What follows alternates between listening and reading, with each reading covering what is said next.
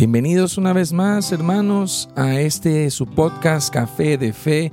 Yo soy como siempre Fede Carranza, hijo, y estoy muy contento. Estamos otra vez acá desde las oficinas de GESES, Ministerio de Música, muy contentos de estarlos acompañando y que nos acompañen ustedes también en su casa, en el trabajo, en el camino, eh, donde sea que nos estén escuchando. Muchas gracias por seguir con nosotros.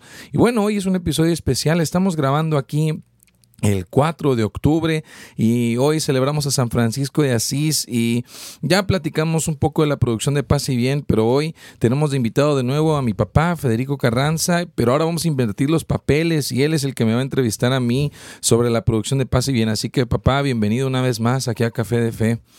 Muchas gracias hijo, pues Café de Fe, eh, qué bendición poder compartir como hermanos, platicar y sobre todo profundizar en, en, este caso, pues la vivencia de la espiritualidad de San Francisco de Asís. San Francisco de Asís como patrono, también uno de los patronos del Ministerio de Música. Este, y a mí me gustaría preguntarte, Fede, eh, yo sé que esta fue tu primera producción, la primera vez que hiciste tú ese rol como productor. Cuéntanos cómo viviste esta experiencia a nivel personal y profesional. Pues fue muy interesante eh, porque hasta entonces, ah, cuando llegué a la universidad en Steubenville, yo ya había realizado un par de arreglos, eh, primero para mí mismo, simplemente por experimentar. Y de hecho en mi canal personal de YouTube, si uno se metiera así súper a fondo, pudiera encontrar un par de rolas ahí medio raras. Pero ahí están, ¿no? Este, eran ideas mías, producciones mías, no tenía idea de conectar interfaces ni nada por el estilo. Y luego, cuando lo platiqué contigo eh, y con Hugo Oviedo, que en ese entonces estaba produciendo, pues eh, optaron por mandarme, me mandaban composiciones, me decían, pues te vamos a mandar composiciones y haz los arreglos. Y entonces me traje una interfase allá a la universidad y fue que empecé a hacer cuenta a grabar guitarra, voz y con el tecladito de la computadora empezar a agregarle baterías y cositas. Y haz de cuenta como un ejercicio, ¿no? Que entre más lo haces, mejor te sale.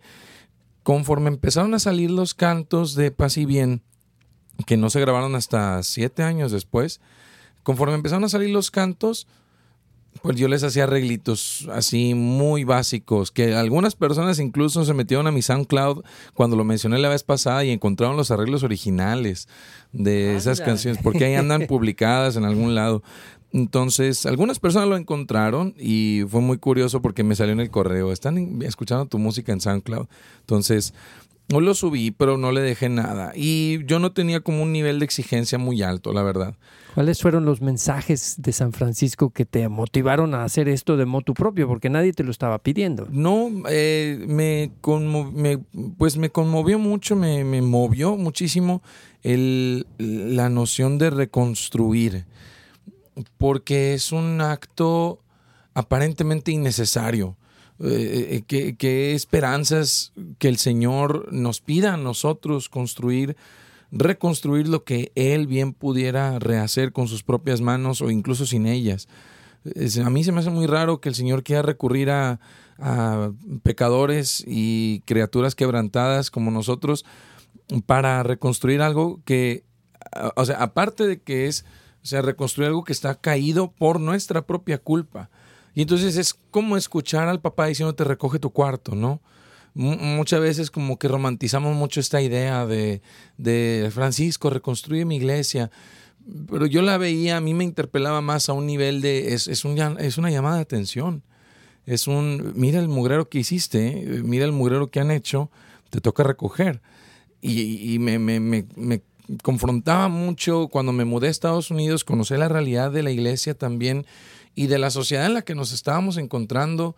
Eh, en ese tiempo recuerdo que pues había mucha inseguridad en, todo el país y había pues secuestros y asaltos por todos lados, mucho más frecuente, gracias a Dios ahora no hay tanto, pero ah, en ciudades que aparentemente eran seguras había mucha inseguridad y, y entonces pues esa experiencia y luego la experiencia de, de dejar todo y, e irme a, a, estudiar la universidad y dejar como el, el confort de casa, todo eso, pues también era una manera de asimilarme a él y de cómo hago de, hago de todo mis amigos porque no me queda de otra.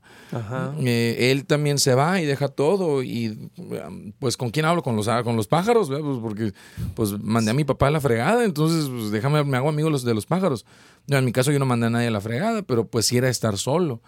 Y entonces también se me abría el coco por ese lado y surgían también de leer las florecillas, de leer de sus anécdotas, de lo que los hermanos hablaban de él.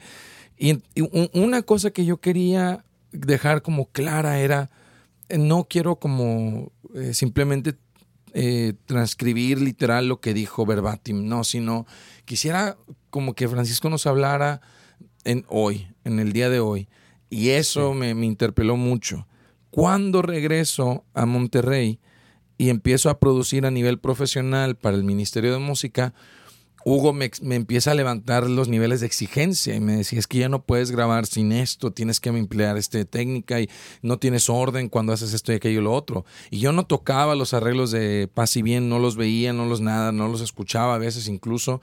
Y ahí los dejé muy buen tiempo a que, haz de cuenta, como dejas una carne en su jugo toda una noche pues estos fueron, pues desde que los compuse, casi, casi... Casi siete años. Casi siete años. Ahora, en ese tiempo recuerdo que hubo un evento de la familia franciscana y que ahí mismo en el evento, este, de pronto paz y bien, ¿verdad? Paz y bien, paz y bien. Ahí salió el canto de paz y bien, sí. O sea que este canto Paz y Bien nació de esta experiencia con la familia franciscana. este, Ahí improvisamos un canto inspirado por el Señor. Eh, cantos así, o por ejemplo... El de Abelito. El canto de... Abelito Camacho, nuestro hermano de República Dominicana, que escuchamos Loado Seas, pues que era el cántico de las criaturas y estaba mejor que cualquier versión. Yo tenía muy en la cabeza la versión del musical de Venga toda la gente, del cántico de las criaturas, que es una versión bellísima. Y entonces no me podía sacar esa versión de la cabeza y cualquier cosa que yo componía quedaba muy igual. Y eh, incluso busqué a los autores del Cántico de las Criaturas del musical para ver si nos daban el permiso de grabarla nosotros. Pero fuimos luego a República Dominicana, me parece. En, Dominicana estuvimos ahí y mm, nos, acordamos que Abelito tenía una versión, pero no la habíamos escuchado y se la pedimos que nos la cantara y la cantó y dijimos, sí, tiene que estar. Estaba, perfecto. iba mucho también con el estilo que estábamos, eh, o sea, que con el estilo de las demás canciones. Y eso ya fue más adelante. como les comentaba a las personas que nos escuchan en el podcast de, de Paz y Bien, cuando el Papa Francisco toma el pontificado, es cuando sentimos que ya es momento de actuar eh, pues en pro de la producción. Y ahí fue donde Hugo dijo, pues ahora sí, todo lo que has aprendido se tiene que ver reflejado en esto, ¿no? Y, y mm, completando ese viaje de grabar con la laptop ahí nada más a estar acá y con pues la computadora así más poderosa, interfaces y, el estudio, micrófonos caros en el estudio de, de del Pipiripau acá abajo. o sea, ya estabas hablando de que una consola así súper cara y súper avanzada y usando eh, programas profesionales. Y hace cuenta que el encontraba ahí un cierto temor de que me dijeran, pues hazlo tú. Y que me soltaran de repente, no, pues tal cosa, a ver, eh, ¿cómo harías tal voz? ¿Cómo arreglarías tal...? Y yo, yo escuchaba las versiones anteriores de lo que había grabado y dije, ok, quiero que se asimile a esto, o quiero que quede exactamente igual, o quiero que quede mejor.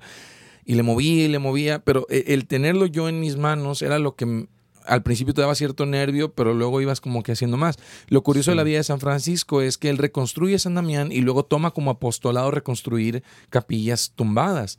Sí. Y entonces esa era como también una similitud entre él y yo, que era pues así, o sea, primero o sea, ¿qué sabía Francisco de arquitectura o algo? Pues, pues a saber. Yo creo que ahí viene una pregunta muy importante que es, el, o sea, hay un sentido, digamos, técnico o musical a nivel de las herramientas que se usan para hacer una obra, pero hay otro sentido más profundo que es el sentido espiritual de lo que estás viviendo tú y de lo que está resultando de ya sea de reconstruir San Damián o de hacer una producción. Exactamente. Este, ¿Cómo se sintió San Francisco o cómo te y, cómo te sentiste tú al momento de ver la obra completa? O sea, ¿cómo, ¿cuál fue tu, tu experiencia a nivel espiritual de ver el disco terminado?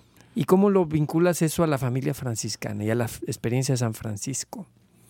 Pues yo lo veo a, través del, del, ente del Ministerio de Música y cómo eh, yo eh, fíjate que en, la historia de San Francisco él llega a un punto de su vida en el que él regresa de, de África, de Marruecos, y de no haber podido haber sido martirizado, él quería morir mártir y va y se entrevista con el sultán para que lo maten y el sultán lo admira tanto que le da permiso de predicar en lugar de matarlo. y bueno, pues, y le concede a la familia franciscana el, el, pase a Tierra Santa. Y la custodia de Tierra Santa. Por lo que si tú vas hoy a Tierra Santa, quienes custodian los lugares santos son franciscanos. Así es. Y regresa a Asís y de los 200 hermanos que él dejó, llega y son alrededor de 8000 y, se, y, absoluta y completamente divididos entre ellos. Unos querían estudiar, otros querían predicar y otros querían dedicarse pues a la vida mínima, que era lo que él había fundado. Y de esa reunión muy dolorosa para él se parten las tres ramas franciscanas, eh, que eran los menores, los capuchinos y los, y los conventuales. Y ahí es donde empieza pues este movimiento donde él suelta y de ahí se va a la Albernia, tiene su revelación, etc. Recibe los estigmas. Recibe los estigmas, regresa muy enfermo, se queda en San Damián con las hermanas y fallece un poco tiempo después. Y e, esa, ese punto de renunciar fue como el proceso para mí de ya no era mi producción, ya no es, ok, lo que Fede Junior quería dar o lo que Fede Junior compuso, yo tenía que soltarla a que, por ejemplo, eh, otras personas cantaran estos cantos y lo que yo tenía puesto en la dicha perfecta, pues lo tuve que dejar en manos de Juanjo y lo hizo infinita vez mejor que yo. Y lo que yo tenía pensado en, el que te alaben, pues lo, tuvo, lo cantó Patricio y lo cantó mucho mejor que yo. Eh, yo me quedé, por ejemplo, cantando Reconstruye, que era con la canción con la que más me identificaba, pero... Eh, Hazme un instrumento de tu paz, la grabaste tú, Dama Pobreza la grabaste tú y el padre Javier. Eh, Andrés y Luis Diego cantaron eh, la de Sagrario de Dios, Mayela cantó, o sea, era como soltar. Y conforme más iba soltando, más me iba encontrando yo, no, no tanto en la producción, sino en el ministerio. Y, y yo creo que esa fue como la experiencia con la que más me quedé, que no era, si yo me hubiera quedado con esto es lo que puedo aportar, se acababa la producción y se acababa como que, bueno, ya, ya, ya, yo ya di lo mío. Pero lo solté en manos de que Pepe fuera el que me dijera esta voz no queda, en que, en que Hugo me dijera este arreglo no está tan bueno, en que otras personas analizaran las composiciones y les hicieran cambios, que Andrés las checó, Javier las revisó y ya no era tanto mío como San Francisco tuvo que soltar esto que él pensaba que era de él, ¿no? Y lo va soltando en manos de personas con otra visión que va más allá que la tuya y lo, lo, diferente, pues es que ya esto sucedió en el momento de la vida de San Francisco, que el Señor ya pues lo quería más para un encuentro íntimo. Y en mi caso era el inicio de lo que fueron otras producciones. Yo creo que San Francisco y la producción de Paz y Bien a mí me dejó con la enseñanza de que esto era apenas el inicio. Sí. Y que si no lo hubiera hecho de esta manera, si no lo hubiera abandonado de esta manera, no sé de qué otra de qué manera hubiera sonado muy diferente todo lo demás, porque para ser santo vino después, porque te doy mi vida, eh, bueno, no te doy mi vida, pero para ser santo vino después, eh, la de Santa Teresa de Ávila vino después, eh, Él es Jesús vino después, todas estas producciones que ya yo tomé más en identidad propia como productor, creo que hubieran sonado muy distintas si yo estuviera aferrado a la idea de yo, yo tengo que cantar así, yo tengo que sonar así, yo tengo que expresar esto. No era yo, es el ministerio. Y entonces espiritualmente, en esa época también de mi vida, pues era una época donde tenía que aprender a renunciar, o sea, ya, ya, ya no estás de niño. exacto, ya no estás de jugando a las cosas de niño, ya estás, ahora sí que con las consolas de, de grandes, ¿no? Ya no es la laptopcita, es, ya estás, ya estás en Adult Swim, le dicen al turno de los grandes en la alberca, ¿no?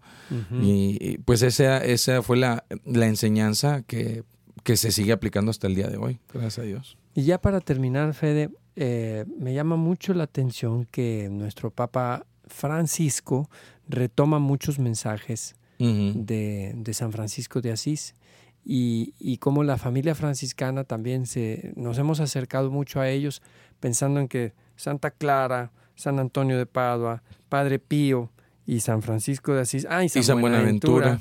Tenemos cinco producciones franciscanas. así es. Más lo que se acumule, porque de pronto resulta que, hay unas hermanas que también son franciscanas y que se nos está olvidando.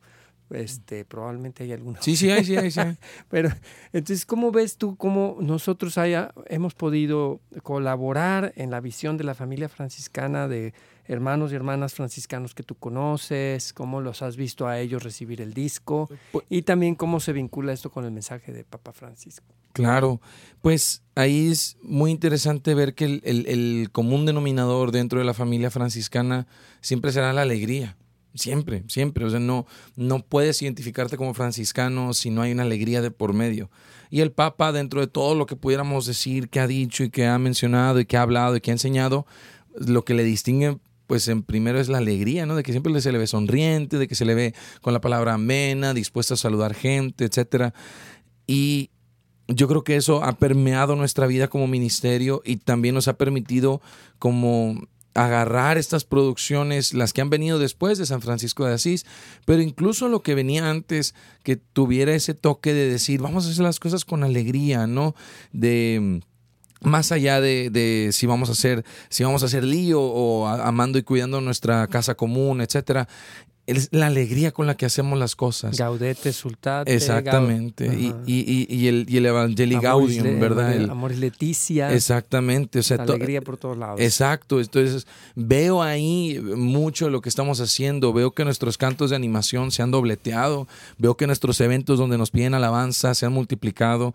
Veo que lo que queda en esta producción de Paz y Bien, eh, que permea, ¿no? Como la gotita de un aceite muy fuerte que queda el el, aroma.